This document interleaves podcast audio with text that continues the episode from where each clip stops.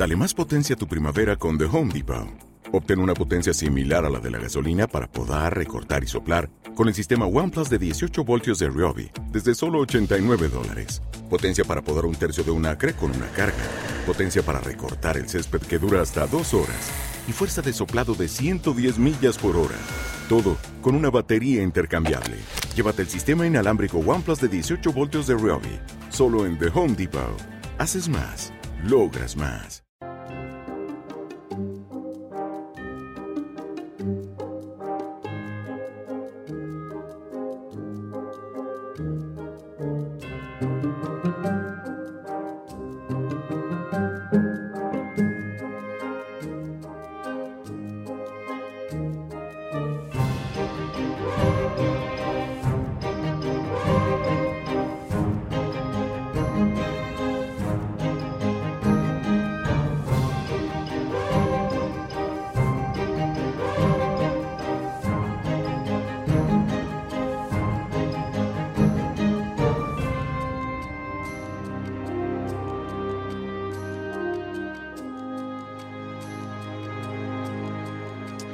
Bueno, hoy estamos eh, muy contentos aquí en RoboGamers Radio porque, bueno, pues eh, la verdad es que es la primera vez que repetimos eh, entrevistado y la verdad es que estamos contentos porque nuestra primera incursión, nuestra primera charla con, con él fue tan gratificante, fue tan buena, fue tan bonita que ahora el volver a recurrir a él pues es todo un, todo un gustazo. vamos a hablar, ya lo tenemos en línea Skype, Arturo Monedero de Delirium Studios. Eh, Arturo, muy buenas. Muy buenas, ¿qué tal? ¿Cómo estamos? Pues un placer, de verdad, de corazón, el, poder eh, charlar nuevamente contigo. Ya, pues hace casi, bueno, casi no, sí, sí, bueno, casi un año que estábamos hablando de ese anuncio de los ríos de Alice para, para Wii U. Y hoy nos trae aquí, además, yo creo que es la primera vez que hablamos con un desarrollador para un juego de portátil, para un juego de 3DS. O sea que es muy gratificante el tenerte por aquí, Arturo, de verdad, te lo digo. Eh, pues, eh, ¿qué, os voy a decir yo? Que parece aquí que estamos dándonos abrazos de, de cariño mutuo, pero es verdad, o sea, Revo Gamers eh, lo tengo ahí siempre en mi, en mi navegador marcadito y, es un placer repetir, o sea, eso, eso quiere decir que seguimos vivos, que con eso ya me conformo y ya metí con un canto los dientes. Y ahora, pues nada, presentar el nuevo libro, ¿quién diría? Y pues nerviosos, emocionados, aterrados, felices, una mezcla muy rara de todo las cosas. Imagino. Falta apenas una semana para que tengamos los Delirium. Eh, lo voy a decir, ¿eh? Porque al principio me costaba. Ya, ya con tanto vídeo y con tanta información recibida, ya parece que, lo voy pronunciando bien. Los Delirios de von Sottendorf. ¿Lo digo bien o.? Perfecto, perfecto. Falta casi, casi una semana. Entonces... Los periodistas me matabais, pero eh, eh, no sé a quién le dije el otro día. Digo, si nos hemos aprendido Arnold Schwarzenegger y nos hemos aprendido, yo qué sé, el Museo Guggenheim aquí de Bilbao, o sea, nos podemos aprender Vosotendorf seguro. Sí, sí. bueno, como decimos, falta apenas una semana, entonces es normal que haya esos, esos nervios, ¿no? Esa, esa inquietud. Sobre todo, em, Arturo, porque mm, se nota, hay mucho mimo, mucho trabajo tras este proyecto. Me comentabas a micrófono cerrado que son varios los años que lleváis con, con este varón, con el con Von Sottendorf. Sí, eh, es, me cuesta, me cuesta porque al final haces un, flashback de, los inicios y ha sido un trabajo muy duro porque hemos, hemos cuidado al máximo cada detalle. Si este proyecto nació de una mecánica, de una experimentación interna del estudio, dimos con una mecánica que era divertida, que nos, nos gustaba y que podía tener bastante, bastante recorrido, pero justo era la única pata en la que Delirio nunca había destacado, en unas mecánicas distintas. Entonces teníamos una sensación de que teníamos un juguete nuevo y utilizamos todos los instrumentos de Delirium, que son pues igual el aspecto visual y el musical, para que estuvieran a la misma altura. Entonces ha sido como una pelea entre quién gana la música, lo gráfico, la mecánica, en la que al final eh, eh, hemos llegado a unos niveles... Mm, me da vergüenza muchas veces hablar porque eh, de, pero de una obsesión y una perfección eh, absoluta. La música la hemos cuidado con el sistema holofónico, el mimo de los entornos y las habitaciones para que tuvieran eh, fuerza y, alma, la mecánica en sí. Después de cinco años, me acuerdo que estuve trasteando y buscando vídeos y, demos que teníamos de los primeros prototipos y seguía ahí exacta, la misma mecánica. no nos la hemos cargado intentándole poner lacitos o fuegos artificiales.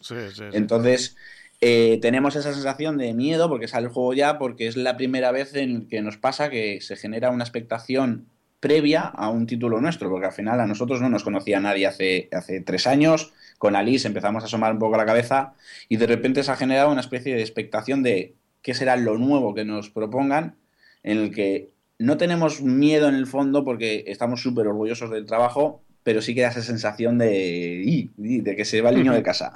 Sí, sí. Em, después de un juego como Los Ríos de Alice, donde era un juego donde la música era fundamental, ahí con Vetusta Morla, estaba claro que la música mm, tenía que tener un papel fundamental en vuestro nuevo juego y así lo estás destacando. He podido ver ahí algún vídeo eh, todo ello grabado con un micrófono que llama muchísimo la atención. Explícanos un poco todo, todo esto porque eh, es realmente impresionante todo lo que hay detrás, no solo en la música, sino también en las voces, cómo van entrando, eh, mm, la manera en la que se va escuchando esas voces de manera más, todo en 360 grados. Me ha llamado muchísimo la atención, Arturo.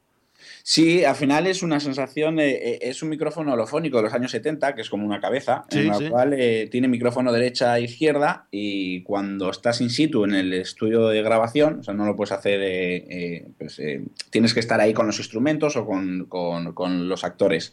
Entonces, si tú le susurras por la nuca o alrededor de él cuando te estás moviendo, pues de izquierda a derecha, si juegas con cascos, si juegas en cascos es un estéreo normal, pero si te ponen los cascos sientes en 360 grados dónde está la voz. Cerrando los ojos podría señalar con el dedo dónde está esa voz que suena. Entonces, claro, jugando dentro de la mente del varón, teniendo de acompañante la locura, tener una voz que te susurra en tu propia cabeza adentro, que te está diciendo, ¡hey! Entonces te da una sensación de que miras para atrás de, uy, ¿qué, está ocurriendo? Y luego el violín, no queríamos hacer toda la música y tampoco queríamos sobrecargar mucho el efecto para que cuando sonara llamara la atención, pero eh, ahí, pues de las 10 pistas de audio, en 8 hay momentos en el que el violín se escapa de la orquesta, se acerca a tu cabeza, gira alrededor tuyo, pues eh, hace un pichicato, haciendo los acordes, y, vuelve a marcharse. Entonces sientes como, como va, está bailando por tu cabeza el instrumento. Es, es una sensación súper chula entiendo que no se haga mucho porque al final necesitas tener estos micrófonos, necesitas tener los instrumentos en el estudio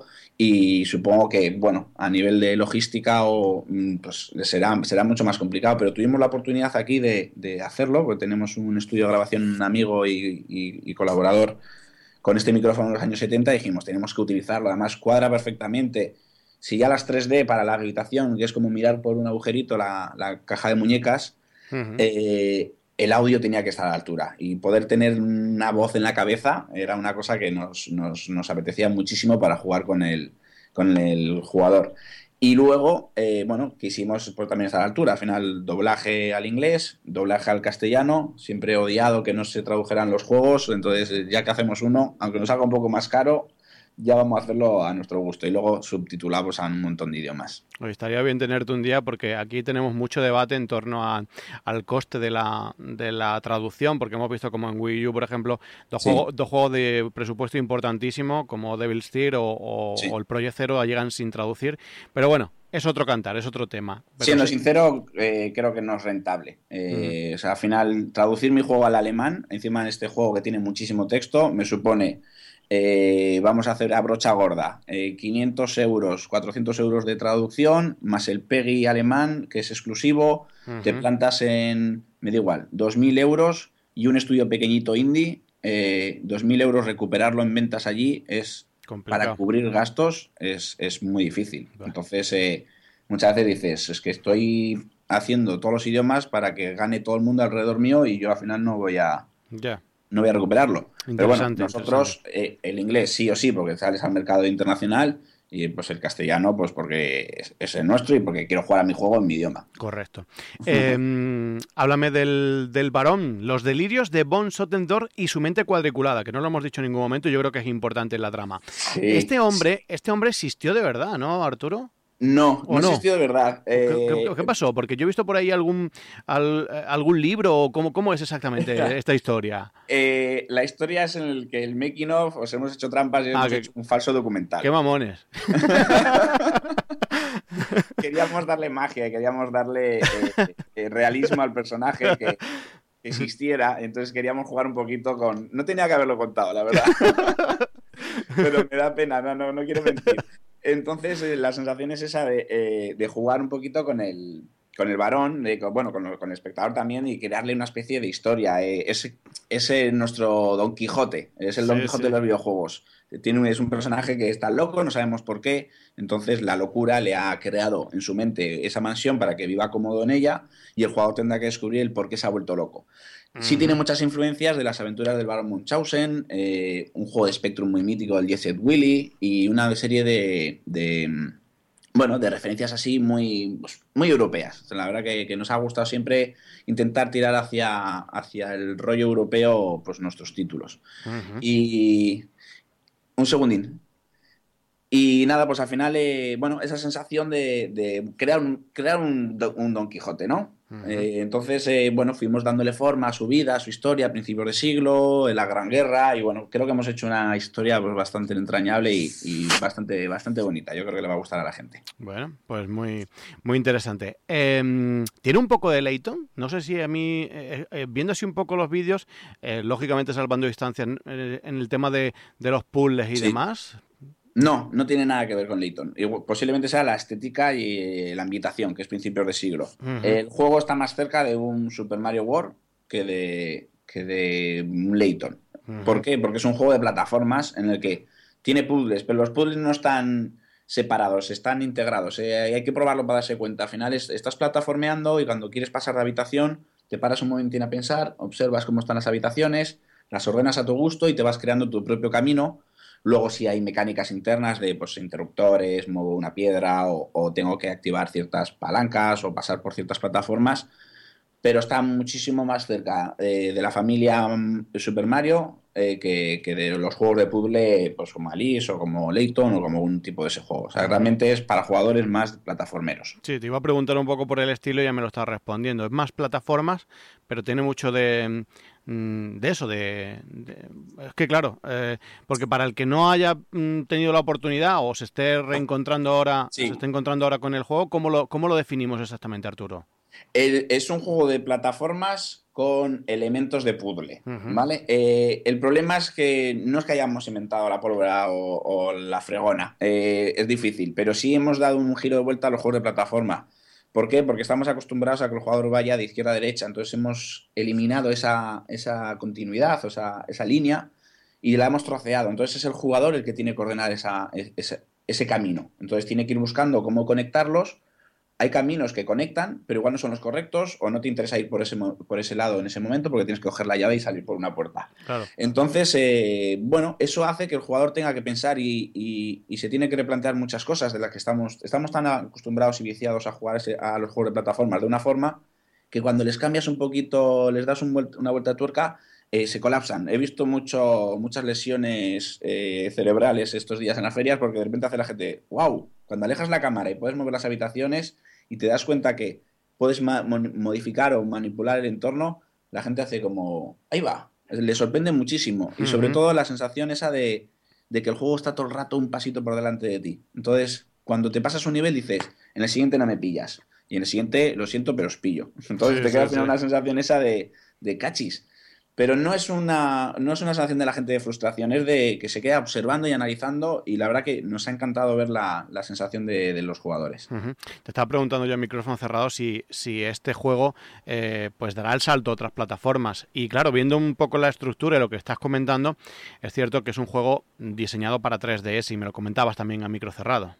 Sí, sí, es un juego que se ha hecho pensando para 3DS, justo cuando nació la 3DS, eh, estaban como obligados a, amarse y solo el público y el éxito dirá si, podemos, podemos o nos dejáis pasarlo a otras plataformas. Si vemos que tiene una buena repercusión, que está gustando, etcétera, seguramente pues eh, bueno, desenvolvemos la chistera y el monóculo y el gorrito de papel y, y lo empecemos a aportar a las demás plataformas. Al final, para un estudio pequeño lo que necesitamos es diversificar para, intentar conseguir más, bueno, más, más descargas que al final nos sirven para, seguir avanzando en los proyectos.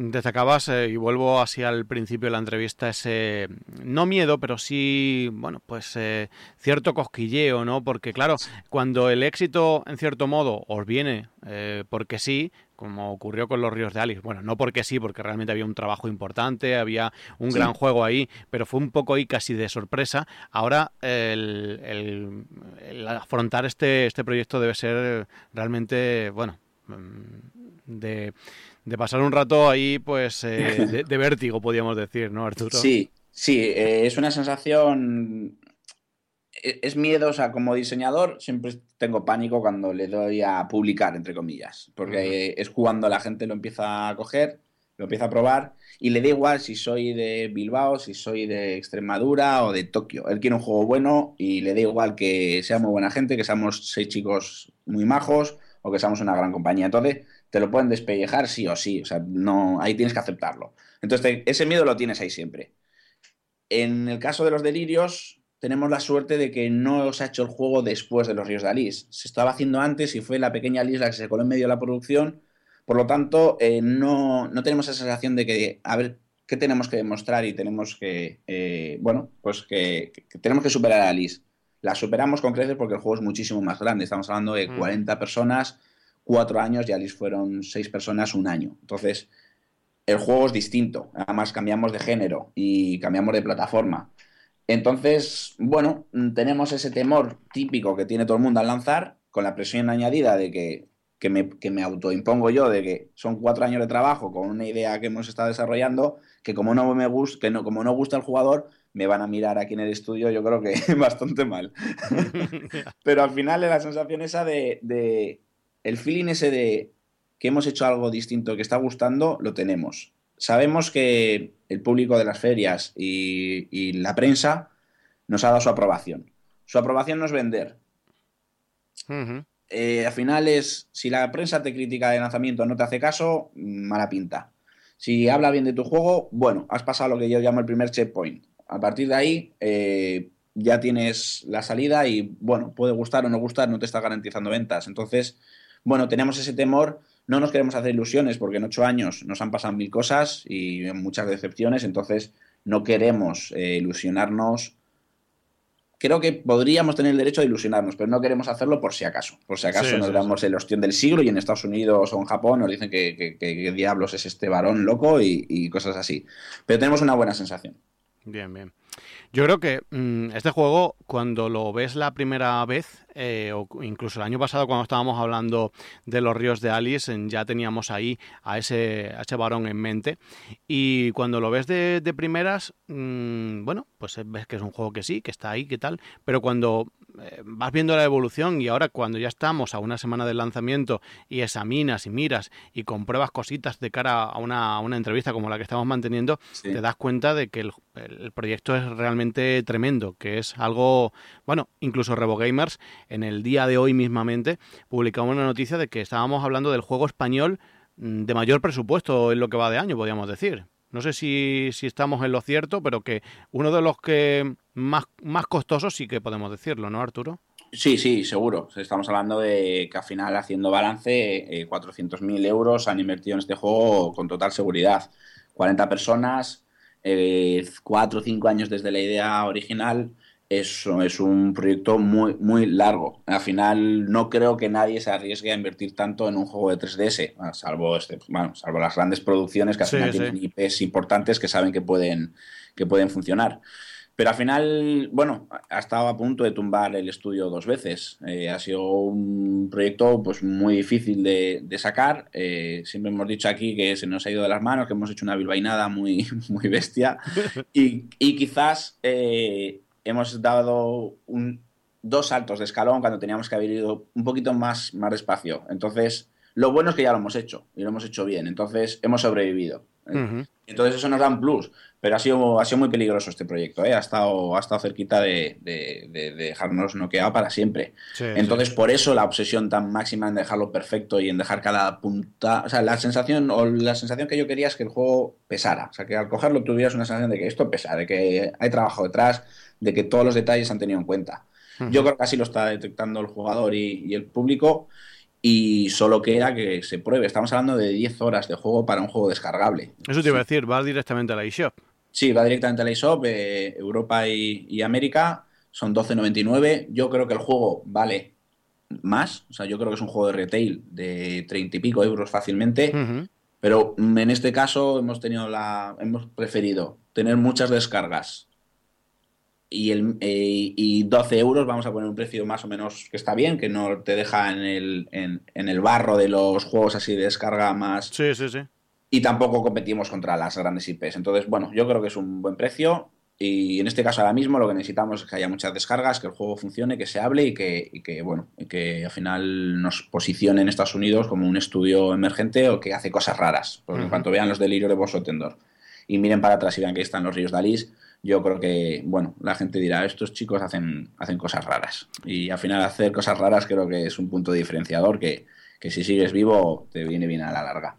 Hay juegos que tienen, como decías, tanto peso que te los imaginas en físico. Caso de Shovel Knight, o, fíjate, ayer mismo salió Ferry Neo para, para Wii U en, descargable. Juegos que los ves con tanto peso que te los imaginas en físico. Eh, este es uno de esos juegos que yo veo en físico. No sé qué opinas, Arturo. Yo también lo veo en físico. Eh, entonces hay que llamar a la puerta, estamos llamando a la puerta a muchos sitios para que nos escuchen, para que lo vean, porque yo soy un juego que veo en físico desde hace dos años. Lo único que, bueno, hemos, no voy a dar nombres, pero no, lo hemos enseñado hace tres años, cuatro, sea muy interesante, ya nos, cuando lo acabéis, eh, nos visitáis otra vez. Entonces, bueno, estamos recuperando la agenda y llamando y diciendo, chicos, os necesitábamos antes, no nos ayudasteis, ahora lo tenemos hecho, ahora vamos a hablar. Entonces, bueno, ojalá pueda salir en físico porque yo creo que es un, trabajo que, lo vale. O sea, no me, no me daría vergüenza. Muchas veces, si yo a la hora de investigar, cuando empezamos a diseñar juegos, me compro juegos malos y pues típicos grandes IPs que son malas para ver si estamos a la altura, si podríamos hacerlo mejor, peor y bueno, para analizarlos. Los, los grandes juegos me dan envidia, así que voy a, a los medios. Y, y yo creo que hay algunos juegos de 3DS que, les ganamos de largo. Y producciones eh, japonesas, americanas, porque yo creo que hemos hecho un trabajo, no me avergüenza decirlo, muy, muy serio y, muy bonito y que podría estar perfectamente en retail. Así que bueno, mm, yo creo que, me encantaría verlo, ¿eh? Ahora mismo, bueno, ojalá. negociaciones y todo, pero ojalá. Ojalá así sea. Eh, Arturo, ya vamos a ir cerrando se te ve contento, lo cual demuestra, además, eh, eh, hemos hablado poco, pero lo poco que hemos hablado me demuestra que soy gente, gente coherente y que realmente, bueno, pues cuando estáis hablando de que, de que el trabajo ha quedado bien es porque realmente, mm, eso, habéis mimado, habéis limado cualquier imperfección y al final pues sale un producto, un producto mm, importante como este. Mm, es vuestra mayor obra, entiendo, ¿no, Arturo? Sí, nuestra, nuestra gran pirámide. Eh, estamos contentos, pero sobre todo orgullosos por, haber hecho un producto tan bueno. Y una de las cosas que comentas, que es cierta, eh, si damos la caca con un título y estamos hablando de él y hablamos, es porque somos coherentes, somos sinceros. Y si no conocéis el resto de juegos de Delirium es porque no tocaba hablar de ellos, porque no queremos, entre comillas, eh, quemar esas cartuchos de voy a hablar de mi libro si el libro no es bueno o no está a la altura. Entonces, cuando hablamos de verdad es porque estamos súper orgullosos y, no tenemos miedo a que la gente eh, lo pruebe y lo, y lo, disfrute. Y gracias también a vosotros por, todo el hueco que nos dejáis, cómo nos ayudáis y, que los indies sin la comunidad de especializada eh, nacional nos costaría mucho a ir asomando la cabeza. Así que un puntito también es para vosotros. Un placer, eh, Arturo, el tenerte aquí nuevamente. Os deseamos toda la suerte, de verdad, porque creemos que os la merecéis. ¿Y qué te parece si, no sé, sorpréndeme, porque ya que la música es algo fundamental en el título, en los delirios de Von Sotterdorf, y al final lo he dicho mal, ¿te has dado cuenta? Con lo bien que iba. Los delirios de Von Sottendorf y su mente cuadriculada. Pues no sé, mm, me dejo llevar, Arturo. Ponme un tema de, de la banda sonora así para escuchar un poquito, si te parece. Perfecto, pues yo creo que te voy a poner la, canción principal del jardín, en la que también se puede escuchar el, violín, y si la gente se pone los cascos, yo creo que va a poder sentir un poquito la holofonía, así que yo le daría el plico en ese tema. Muy bien. Arturo Monedero, de Delirium Studios, muchísimas gracias y lo dicho, toda la suerte del mundo, la merecéis. A ti, Manuel, un abrazo.